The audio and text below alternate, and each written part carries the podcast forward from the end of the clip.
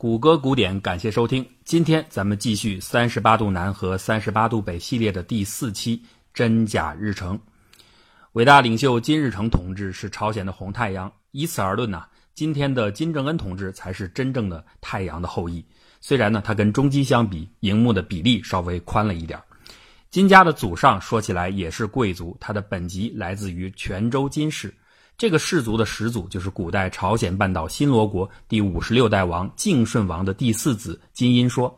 按照金日成同志自己的传记记载，很久很久以前，大约是在一五九二年之后，他的太爷爷金英宇的十世祖金继祥在韩日战争期间，为了躲避战火而北迁，就从全罗道来到了平安道。到了他太爷爷时代，他们的家世已经完全落魄了。于是呢，他的太爷爷就给平壤的一个地主李平泽守墓，故此呢，居住在万景台。所以呢，从这点大家就能知道，所谓朝鲜今天的圣地万景台，因为那个时候风水特别好，所以以前就是一个大的坟营。一九一二年四月十五日，伟大的金日成同志就出生在朝鲜平安南道大同郡古北面南里，也就是今天的平壤万景台。由于那个时候没有天气记录可以查询，所以我们很难确定那一天的万景台是不是真的有漫天红霞，或者有彩云飞舞，亦或者只有那么一点不红的霞和不彩的云。金日成同志一生的传记当中。不真实的东西确实太多了，连他的名字都有可能是假的。关于这个争议，我们后面再说。金日成本名是金成柱，据他自己说，是家人希望他成为国家的栋梁之柱。但是怎么想也觉得不对劲儿。如果这个名字真的这么有深意，那怎么着也应该叫成梁才更合适，怎么能叫成柱呢？比如我们明代的辽东总兵李成梁就是这个名字啊。考虑到金日成同志父母的文化水平，估计这个名字也就跟铁柱成才之类的含义差不多。比如他的弟弟就叫哲柱。但是关于金成柱的记载，有一点肯定是真实的，就是他确实吃过很多苦。因为很多的生活细节，如果不是亲身经历，是很难凭空想出来的。比如，他就自己说，在自己出生的那个时代，家里穷的什么都没有，家里人最想要一样东西，一般人根本想不到，既不是衣服，也不是牛羊，而是一块看时间的表。金成柱的爸爸要去上崇实中学，距离家大约有三十多里，天不亮就得出门。所以金成柱的奶奶和妈妈就要更早的起床做饭。可是那个时候的朝鲜农村根本没有电，万景台附近也没有鸡，所以天一黑就完全无法掌握时间。女人们有时候摸黑起来做饭，其实才刚刚十二点多，所以就只能干等几个小时，等男人起床。有时候呢，他的奶奶就让妈妈去有表的邻居家问时间。但是次数一多，他妈妈就不好意思老打扰别人的休息。那天再冷，就只能蹲在人家的院子外边，听到别人房间的报时的钟声，才能搞清楚时间。所以金城柱对于穷人一开始有很深的同情心，并且由此产生强烈的爱国心，这肯定是真实的。金成柱的父亲叫金亨基，母亲叫康盘石，他的外祖父康敦义是长老会牧师，所以金成柱小时候也经常跟妈妈去教堂。由于他父亲参加了反抗日本统治的政治运动，他们家不停地被迫往北迁移，从烽火里到中江，一直到1925年，他跟随父亲逃亡到中国，在吉林省抚松县第一小学读了一年书。1926年，金成柱的父亲去世后，他进入华甸地区的朝鲜新民府，创建了军校华城艺塾学习。新民府说一下啊，是当时部分流亡朝鲜群体组成的一个临时性政府。而同时期呢，除了新民府以外，在东满地区还有类似的参议府和正义府，这叫做三府。可见当时极东局势的混乱。华城艺塾实际上就是新民府为了培养自己的军事干部而成立的军官学校。所以在这个阶段，用金日成自己的话来说，他还是一个民族主义者，而不是共产主义者。在华电的华城艺塾学习期间，金成柱发现学校中的学生和教师群体里边，也就是朝鲜流亡团体的精英分子当中，对于如何复兴朝鲜，思想流派非常混乱。有主张采用西方政治制度的，也有主张和日本合作进行改良的，甚至还有主张恢复君主制的。其实这种情况啊，一点都不难理解，因为这和当时的中国政治的态势非常相像。知识丰富、阅历练达的人们，往往愿意接受从理性出发而设计的西方式的民主制度；而那些急于革新、嫉恶如仇的热血青年们，则更倾向于从感性出发孕育出的均贫富的共产主义。金城柱这个时候十四五岁，血气方刚，且个性偏于勇武斗狠，所以很自然的，他就接受了从苏俄传入的共产主义思想。其实，你看他的心路历程，就和那个时代的中国青年差不多。上个世纪二十年代，许多的中国学生走上革命道路，就是因为巴黎和会引起的五四运动。而金城柱最愤愤不平的，同样是这次巴黎和会。当时，在全体朝鲜人心目当中，最具代表性地位的，要数流亡上海的大韩民国临时政府，也就是后来南朝鲜政府的法统来源。朴槿惠等韩国历任总统都要去上海瞻仰这个临时政府的遗址。巴黎和会前，临时政府准备向这次大会提交朝鲜独立请愿书，但是由于政治实力太弱小了，而日本的影响力巨大，朝鲜在和会上的待遇还不如中国呢。民国代表顾维钧好歹还在会议上发了言，而朝鲜人提出的独立问题压根儿就没人理睬。可是呢，当此之后，美国官员组成的东洋考察团行经上海去往汉城时，据说临时政府还奴颜媚骨的用银器、人参等贵重礼物贿赂出访的美国官员。这在年轻的金城柱看来，当然就是卖国无耻的行径了，也就是他嘴上后来常说的士大主义，就是侍奉大国。这就是日后成为朝鲜太阳的金日成为什么如此反对朝鲜官员亲近中国的思想起源，即反对士大主义。士大就是卖国嘛。在华城艺塾是不允许携带阅读共产主义方面的书籍的。金城柱因为从父亲那里得来了一些小册子，经常呢偷偷在学校翻阅，就有不少学生向他借书，因而呢他就结识了一批志同道合的朝鲜青年人，并在一九二六年十月十七日和朋友一起成立了他人生当中第一个政治组织——打倒帝国主义同盟。当然，我们从事后来看，这个所谓的同盟不过是几个年轻人组成的一个读书讨论小组。但是在朝鲜官方的历史观中，这就成了后来朝鲜劳动党的最初起源，就像中国嘉兴南湖的那条小渔船。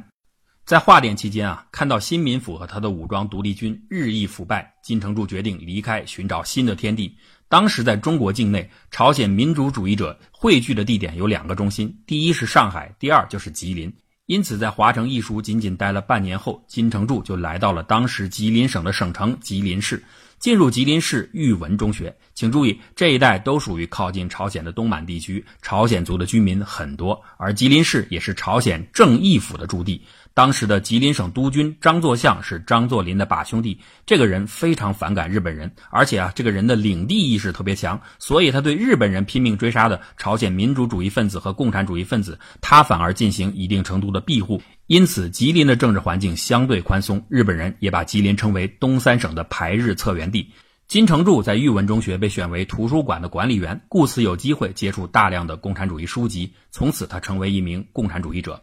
朝鲜国内实际上早在1925年4月就建立了朝鲜共产党。但是由于这个党内派系斗争太剧烈而无所作为，一九二八年夏，朝鲜共产党被共产国际除名。由于共产国际曾经规定一个国家只能建立一个以该国命名的共产党组织，所以当朝鲜共产党被除名以后，在中国东北的朝鲜共产主义者就只能加入中国共产党了。一九三一年，经历了几年学生运动锻炼的金城柱加入了中国共产党。一九三二年春，他受中共东满特委的派遣，到安图县创建了安图游击队，开始了他武装抗日的生涯。就在这一段时间，金城柱的名字发生了变化。他曾经改名叫金一星，请注意啊，不是那个完美的金星老师，是金一星。后来呢，又改名叫金日成。按照伟大领袖自己的解释，金一星的名字是一个年轻有为的朝鲜热血文艺青年、革命诗人金鹤。由于对他无比崇拜，因而创作了一首歌曲，叫《朝鲜的启明星》。在歌词中就把金城柱比喻为天上的启明星，并在吉林地区传唱。因此呢，金一星这个名字就传播开了。这个过程当中根本没有经过金城柱同志本人的同意。而金日成这个名字，则是吉林五家子的边大鱼崔一全等人提议下起的，意思是伟大的太阳。这也没有经过金城柱同志的同意。伟大领袖后来这么评价这件事：我的本名是父母给的，很宝贵，所以我不喜欢叫我别的名字，尤其是把我比作星辰太阳，那是绝不允许的。但是大伙儿非这么叫，伟大领袖好像也没有办法。后来等到金鹤等人陆续牺牲后，金日成同志满怀深情的怀念说：“我无比敬仰他们。”不是因为他们把我叫做太阳和星星，而是他们让大家认识到了团结在一个领袖周围的重要意义。看看啥叫会说话，这就是会说话。相比较而言，咱们的伟大领袖毛泽东同志那就是个老实人。一九六二年的七千人大会上。当面临众多的县级代表的不满和隐隐的抱怨、问责情绪时，林彪同志挺身而出，替毛主席打抱不平，打开了我个人认为是中共文献历史上第二高水平的脑洞。困难的时候，我们更应该依靠、相信党的领导、中央的领导、主席的领导。事实证明，这些困难在某些方面，在某种程度上，恰恰是由于我们没有照着毛主席的指示去做。我深深感觉到，我们的工作搞得好一些的时候，是毛主席的思想能够顺利贯彻的时候；毛主席的意见不受到尊重或者受到很大干扰的时候，事情就要出毛病。你看，一片批评声中听到这番发言，毛泽东的心情当然是无比舒畅，连连夸赞林彪同志的讲话稿。此件通看了一遍，是一篇很好、很有分量的文章，看了很高兴。你看看毛主席多单纯呢，连心情都直接坦白了。不过呢，要是这番话里没有“听了很高兴”这句话，那两位领袖的这两个讲话的水平，真的就基本差不多了。按照金日成同志的描述，一九三一年春，他在孤榆树被军阀逮捕，在牢中待了二十多天。期间，金日成的名字开始刊登在当地刊物上。不过呢，当时身边大部分的熟人仍然管他叫金成柱。等到他在东满开始游击战争后，就只剩下金日成一个名字了。你看，相关的描述情节很完整，听起来很真实，但是研究者当中的确还有另一种有凭据的质疑声。有人认为金日成这个名字实际上是另一个著名的游击英雄，因为这个名号在朝鲜民间有太大的号召力，故此金成柱在金日成死后继承了这个姓名。这个说法的一个主要来源是前苏联宣传专家格里格里梅格勒的口述。他在苏联解体后回忆说，金日成的前任指挥官是一个游击的勇士，金成柱是在他死后顶替了这个姓名。一九四五年，苏联远东军命令梅可勒包装即将返回朝鲜的金日成，帮助他树立威望，成为朝鲜领导人。一九四五年十月十四日，在平壤举行了欢迎苏联军队的盛大集会，金日成首次出现在朝鲜老百姓面前。由于金日成这个名字已经在朝鲜家喻户晓，而且很多人印象中金日成应该是一个成熟的中年将军，可是这个金日成看起来只有三十三岁，因此受到了广泛质疑，被认为是个冒牌货。苏联方面为此特意让金日成返回自己的故里，以消除冒名顶替的传言。另外，根据韩联社二零零九年八月十二日的报道，在美国马里兰州国家档案馆当中找到了一份美国军政时期的资料，显示美国军政厅认为金日成原名金成柱，他实际上是抗日英雄金日成的侄子。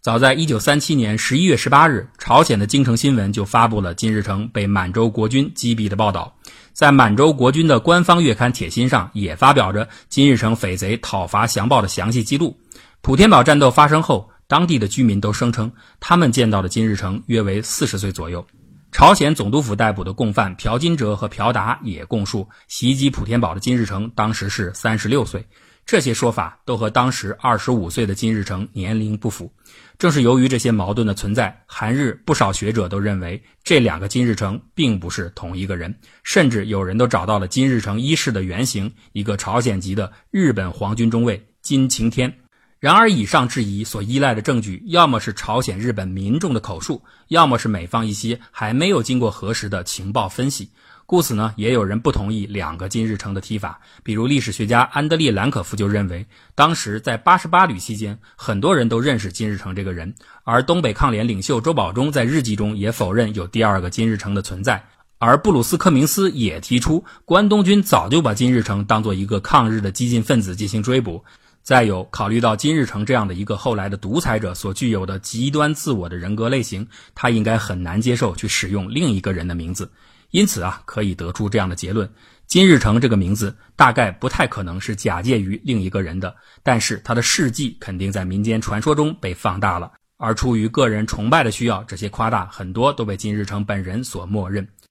金日成同志严格意义上的游击队武装斗争生涯其实仅仅有九年，也就是从1932年筹备安图游击队开始，到1941年他撤入苏联为止。他主要的抗日内容就是带领一支小规模的朝鲜队伍进行小规模的袭扰活动。有时呢也绑架朝鲜人做苦力，或者绑架一些有钱人索要财物。绑架的对象除了日本人以外，也包括他的朝鲜同胞和中国人、苏联人等。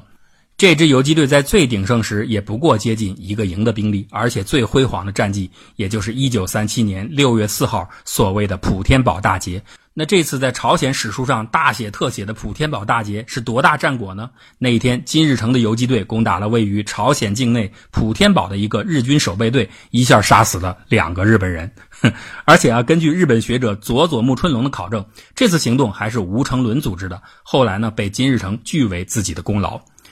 队伍呢，虽然一直是金日成在带，但是这个队伍的番号却不停的在变。所以金日成先后担任过汪清游击队的政委、东北人民革命军第二军独立师第三团政委、东北抗日联军第二军第三师师长、东北抗日联军第二军第六师师长。到了一九三八年，又担任了东北抗日联军第一路军第二方面军的指挥。说的这么热闹，其实都是一支游击队啊。纷乱的称呼只能说明当时在东北党政军组织的动荡。简单来说，当时东北抗联主要有三个山头，一个是杨靖宇、魏拯民、金日成领导的第一路军，活动在南满地区；第二个呢是周保中、赵尚志等人带领的第二路军，主要活动在吉东地区；再有呢就是李兆林、冯仲云等人带领的三路军，活动在北满地区。这三个区域互不连接，无法互相沟通消息。这就是为什么抗联发展历史上最重要的两次伯利会议却要在苏联召开的原因，就是因为只有在苏联，各个方面的领导才有机会安全地坐在一起。抗日斗争中最艰苦的就是活动在南满的一路军。一九四零年，一路军总指挥杨靖宇所部被日军重兵包围歼灭，杨靖宇同志牺牲，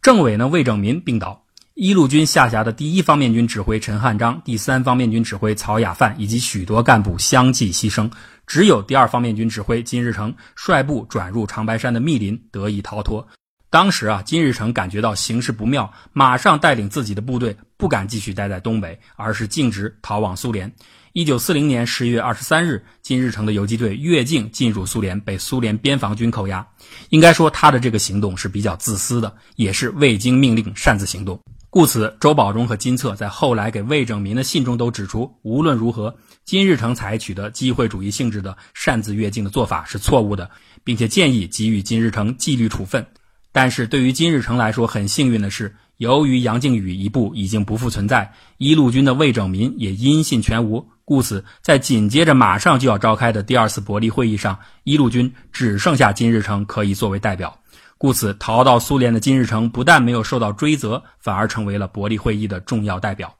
金日成这个人很有政治嗅觉，语言天赋也不错。他很小的时候就会说流利的东北话。进入苏联境内后，学习俄语也很努力。虽然他的发音不标准，但是很快就和苏联官员打成一片。加上他表现出对苏联的绝对服从，又深得周保中的关照。故此，很快他就超越了崔庸健和金策等人，成为八十八旅当中朝鲜人新兴的明星。终于，在一九四五年十月十日，金日成等六十六名朝鲜军官乘坐苏联军舰到达朝鲜元山港登陆之后，返回平壤，准备重建北朝鲜。那么，金日成返回朝鲜的前后又发生了什么呢？我们下期再讲。